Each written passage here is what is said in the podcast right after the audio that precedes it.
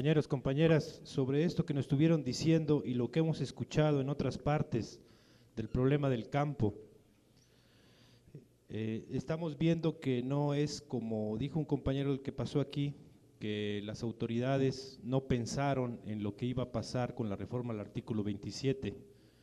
Lo que nosotros pensamos, junto con otras organizaciones políticas de izquierda y otras organizaciones campesinas y también de intelectuales y también de organizaciones de defensa de los derechos humanos, es que este sistema en el que estamos, que es el sistema capitalista, entró en una etapa nueva desde antes de Salinas de Gortari, que es esto que se llama el neoliberalismo, y que consiste, así para ponerlo en términos claros, en una nueva guerra de conquista, exactamente como la que hicieron los españoles cuando conquistaron México, y exactamente igual como hizo el gobierno norteamericano en Irak y antes quiso hacerlo en Vietnam.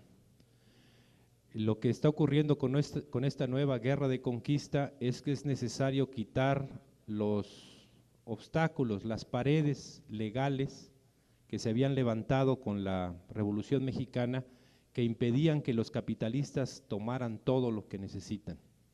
Y en ese sentido, el artículo 27 que nace de la lucha de Zapata y de los zapatistas en la, en la guerra de la Revolución Mexicana era un impedimento para apropiarse de las tierras ejidales y las tierras comunales. Y esto es porque conforme avanza el capitalismo empieza a convertir en mercancía todas las cosas, ya no nada más lo que se produce en el campo, ni no nada más lo que se produce en las fábricas, ni no nada más lo que se consigue en los comercios, sino también se convierte en mercancía la naturaleza, el agua, los bosques, el subsuelo. Sabemos que el ejemplo más eh, conocido es el del petróleo, que se convierte en una mercancía y que se supone que es propiedad de la nación y lo maneja el, Estado a través de, de Pemex. Pero luego conforme avanzó esto y las necesidades y el capitalismo y su destrucción del mundo, el agua también se convirtió en una mercancía, el aire, la naturaleza, eh, los animales, los insectos, las plantas, todo lo que habita pues en el campo. Y entonces resulta que estas riquezas que antes eran pues así, no les hacían mucho caso, eran nada más paisaje, se convierten en mercancía, pero también resulta que esas tierras o esas riquezas estaban o están todavía en algunos casos en territorios ejidales y comunales. Entonces, no es que los gobiernos estén interesados en recuperar o en tomar esas tierras para darles un uso específico, aunque es realmente indignante y es la primera vez que lo escuchamos y ojalá lo hayan tomado los compañeros que vienen de medios alternativos de comunicación, que se le haya quitado la tierra a unos campesinos para hacer una cárcel, para meterlos ahí a la cárcel para hacer un consejo tutelar de menores, que es una forma muy elegante de decir una cárcel para menores de edad. ¿Y quiénes van a entrar ahí? No van a entrar los hijos de Marta Sagún, van a entrar los mismos hijos de los campesinos a los que les quitaron las tierras. Y a esa cárcel y a esos juzgados van a ser juzgados los campesinos que se, van a que se están rebelando porque les quitaron esas tierras. Ni siquiera es que el gobierno puso ahí una planta productiva o que repartió la tierra a otros campesinos o que hizo algo que fuera en beneficio de la comunidad, sino hizo una cárcel para los jóvenes y para los adultos que viven mismo en esas tierras. Esto nosotros ya lo habíamos visto en, en Chiapas precisamente, cuando nuestros compañeros eran contratados para construir las cárceles y los cuarteles, donde luego iba a estar el ejército, y los compañeros me platicaban, no, pues estamos trabajando de albañil ahí en la cárcel. Pero ¿por qué haces eso? Porque un día voy a llegar yo ahí, ya vi por dónde se va a salir, ya hice una pared que está así medio mocha para empujarle nada más, así decía. Y va a parecer broma, pero sí se peló de ahí una vez cuando lo agarraron, antes de que nos alzamos en armas, es cuando estábamos en los preparativos y estábamos en silencio. Pero luego cuando empezó el, alzamiento y los ejércitos empezaron a hacer grandes cuarteles, pues también algunos campesinos, pues indígenas, que no eran compañeros, trabajaron ahí de albañiles, luego entraron con nosotros y nos contaron cómo estaba el cuartel, Y me decían de broma, pues si algún día te meten ahí, ya sabes pues por dónde se puede salir. Pero esto que nos contaron, porque hay todavía una lucha ahí, según nos cuenta el compañero, es contra una cárcel, contra la doble cárcel, la que implica para el campesino que le quitan la tierra y lo dejan sin posibilidad de trabajar, y además la cárcel de de veras, donde lo van a meter por luchar por sus derechos, porque lo sabemos que las cárceles, como nos platicaron los compañeros líderes del FIOS, pues es para la gente que lucha, la gente que se está rebelando, y no solo aquí en Querétaro y no solo en el FIOS, sino lo hemos escuchado en todos los estados que hemos pasado, de cómo la cárcel o la persecución o esto que nos platicaban que les ofrecían que se fueran a otro estado, el destierro se llama eso, es la respuesta que tienen los gobiernos para, para la gente que lucha por sus derechos. Pero ahora en esta nueva etapa no es como antes, que el gobierno agarraba la tierra, la expropiaba para interés nacional, sino ahora como nos estuvieron platicando los compañeros de la Sierra Gorda y también los compañeros de la Veracruz y de otras partes, bueno, eso aquí en Querétaro y en otras partes de Hidalgo, de Tlaxcala, de Puebla, de Oaxaca, el gobierno está quitando las tierras a los campesinos, no para otra cosa, sino para revenderla a los inversionistas. En muchos casos ni siquiera eso. El diputado, el senador que está haciendo la ley, el juez que está dando el amparo o negándolo, en realidad es un empleado de esas grandes empresas y está recibiendo esas órdenes. Entonces, estas modificaciones que se hicieron a la Constitución y todas las leyes que están pasando, los partidos políticos todos, el PRI, el PAN y el PRD, son leyes que están destinadas a darle un carácter legal al despojo a la guerra de conquista que se está volviendo a hacer sobre el campo mexicano.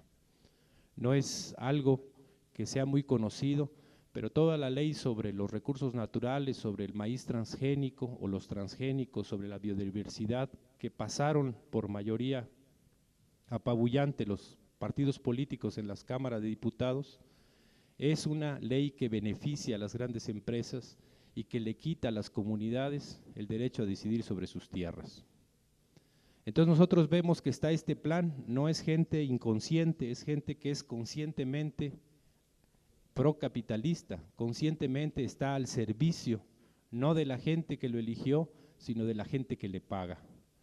Y es esa gente la que le permite, a la hora que se le descubre un delito, le permite que pueda comprar jueces, pueda comprar el sistema jurídico entero de este país y quedar libre. Porque lo sabemos bien que cuando alguien que es jodido, que es pobre, si se sospecha que tiene un delito, lo agarran y lo meten a la cárcel y ya averiguan luego si fue culpable o no. Y puede pasar años en la cárcel, como estos dos compañeros, Sergio y Anselmo, y a la hora de la hora se vea, bueno, pues no, no tiene delito, y ya ni siquiera disculpen, sino todos los años que perdió, el daño moral, el daño productivo que le hicieron, pues no les importa. En cambio, cuando un rico es descubierto en un delito, pues nunca pisa la cárcel, paga el amparo, o en todo caso si lo detienen, lo detienen en una casa de lujo, o en su misma casa, que es el arresto domiciliario. ¿Cuándo se ha visto pues que a un indígena, a un campesino, a un trabajador, a un luchador social le apliquen esas leyes? No. En México hay dos leyes, la ley de arriba y la ley para el de abajo. Y en la ley de arriba, para el campo mexicano está dictada una guerra de conquista, claramente de destrucción y de despojo, de tierra arrasada. Nada más que en lugar de bombas, lo que van a usar son estos programas gubernamentales como el Procede o como el, el Procampo, que consiste en acorralar al campesino, en dejarlo sin nada y obligarlo a vender la tierra, porque ya puede venderla, antes no se podía. El ejidatario no puede disponer de la tierra, es propiedad del ejido. Y el comunero no puede disponer de la tierra, es propiedad de la comunidad. Y así en muchos casos. Y entonces lo que nosotros estamos viendo es que ellos, los que están allá arriba, los grandes ricos y los políticos que están a su servicio, ya vieron lejos. Dice, aquí todo este terreno va a servir luego para algo que a lo mejor nosotros ni, nos imaginamos. O ya hicieron estudios donde el subsuelo, lo que está abajo de la tierra, tiene riquezas que nosotros no conocemos o que ignoramos que las tienen. Y entonces empiezan a hacer su plan por zonas o por regiones para ir apropiándose de la tierra.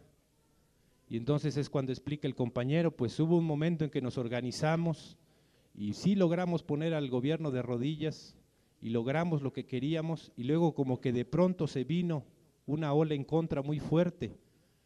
No es porque haya cambiado de partido, es porque lo que cambió es la avaricia, el deseo de poseer esa tierra, esa tierra donde está Santa Rosa, esa tierra donde están los compañeros que nos platicaron antes, que ya salieron de comunidades indígenas.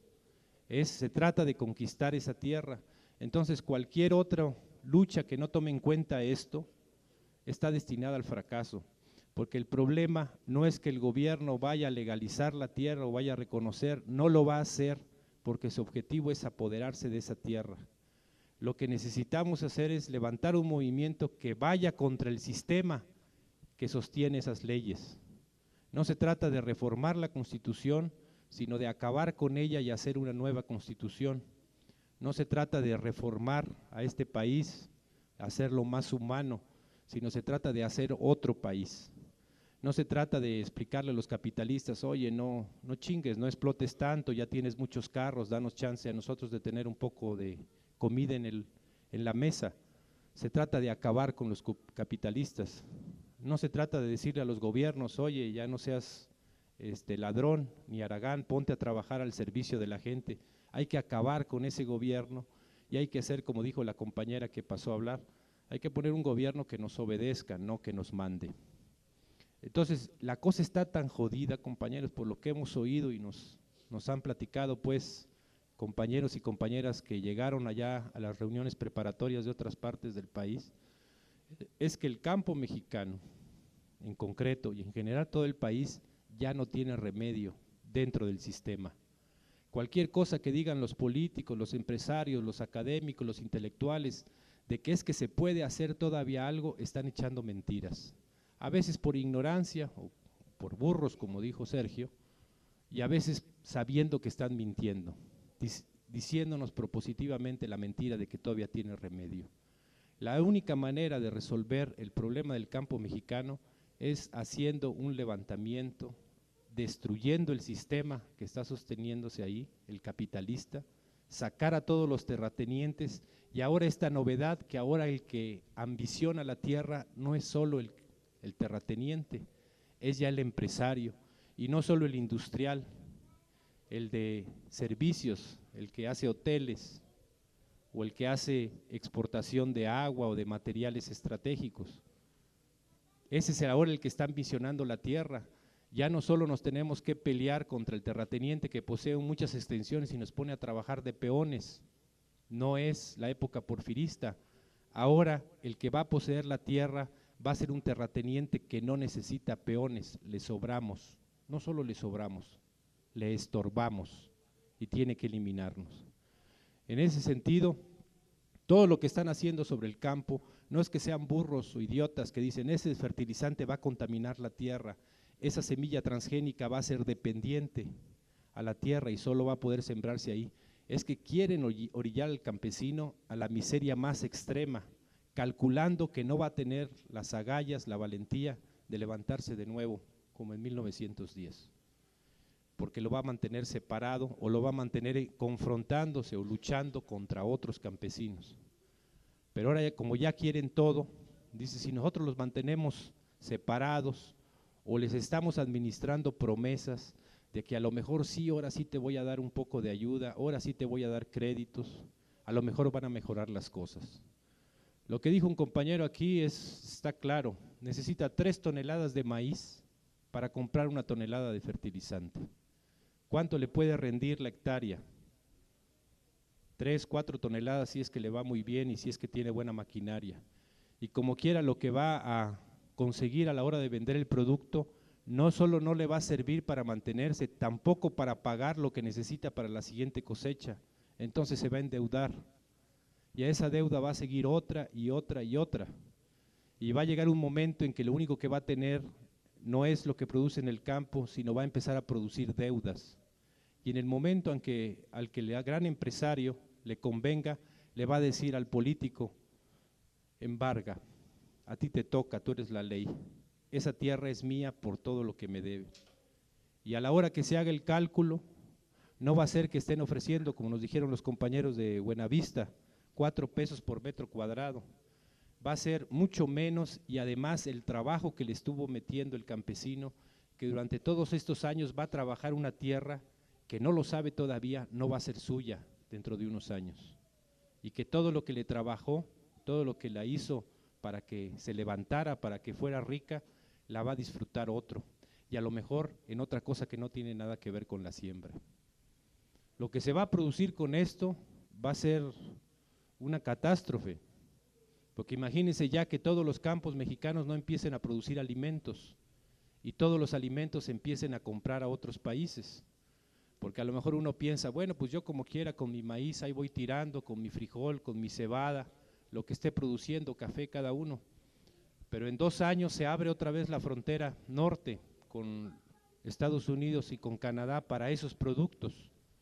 Y entonces, ¿cómo va a caer el precio de los productos del campo mexicano todavía más de lo que está ahorita? Porque no van a poder competir con los productos que vienen de Norteamérica, sea, de Canadá y de Estados Unidos. ¿Ustedes creen que no saben que eso va a producir una crisis en el campo? Lo saben, lo tienen calculado. Lo único que no saben y no calculan es el grado de rebeldía del campesinado mexicano. Son muchos años, piensan ellos, muchos años que los hemos controlado. Tan los hemos controlado que la mayoría de los votos para el PRI vienen del campo. Es mucho tiempo que los hemos controlado a través de líderes corruptos, a través de promesas. Y como quiera, cuando empieza a apretar las cosas, pues ahí los engañamos un poco con algunas eh, migajas que les podemos dar. Y entonces así que los mantengamos separados, pues cuando llegue la destrucción que estamos planeando desde hace mucho tiempo y que se va, se va a, a confirmar en unos años, en dos años a lo mucho, pues entonces esa gente va a reaccionar sola, se va a encabronar, se va a rebelar, pero mientras estén solos, mientras no estén unidos, no hay ningún problema. Y mientras esté separado el campo de la ciudad, pues menos problema. Mientras la ciudad no sea consciente del grado de destrucción que va a producir en el campo y lo que eso le va a producir también a las ciudades, pues tampoco hay problema. El cálculo fundamental de los capitalistas y de los gobiernos que están a su servicio es que la gente no va a decir nada. O va a decir, pero ahí en su casa, sin que nadie lo escuche. Porque sabe que una rebelión eh, masiva, nacional, no hay policía ni ejército que la pueda enfrentar. No solo en México, en ningún país ha pasado esto.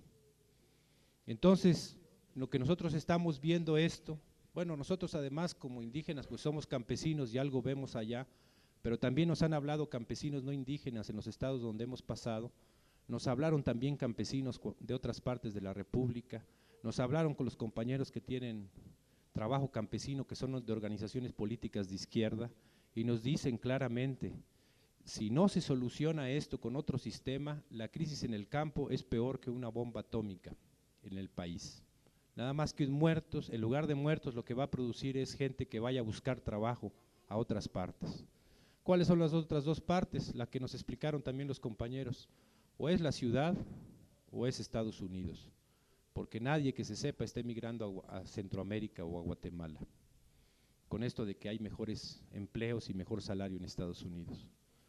Pero los gringos ya están diciendo que van a cerrar la frontera. No les gusta que esté entrando tanto frijolero, dicen ellos, de los mexicanos que cruzan, porque luego qué tal que, como de por sí los mexicanos no muy quieren a los gringos, qué tal que se les ocurre rebelarse y allá adentro, ya están adentro, ¿cómo los van a sacar? Entonces van a cerrar la frontera y se va a hacer una olla de presión. Esa olla de presión se va a diluir si nosotros creemos en las promesas, de que no, espérate tantito, aguanta un poco más y a lo mejor sí en la que sigue y a lo mejor sí en la que sigue. Y mientras tanto en cada comunidad avanza el despojo, en cada ejido avanza el despojo, no solo el que nos contaron aquí, también el que va a pasar en otras partes, y ahí no importa si son priistas o panistas o perredistas, porque lo que quieren es el campo, no el color del partido.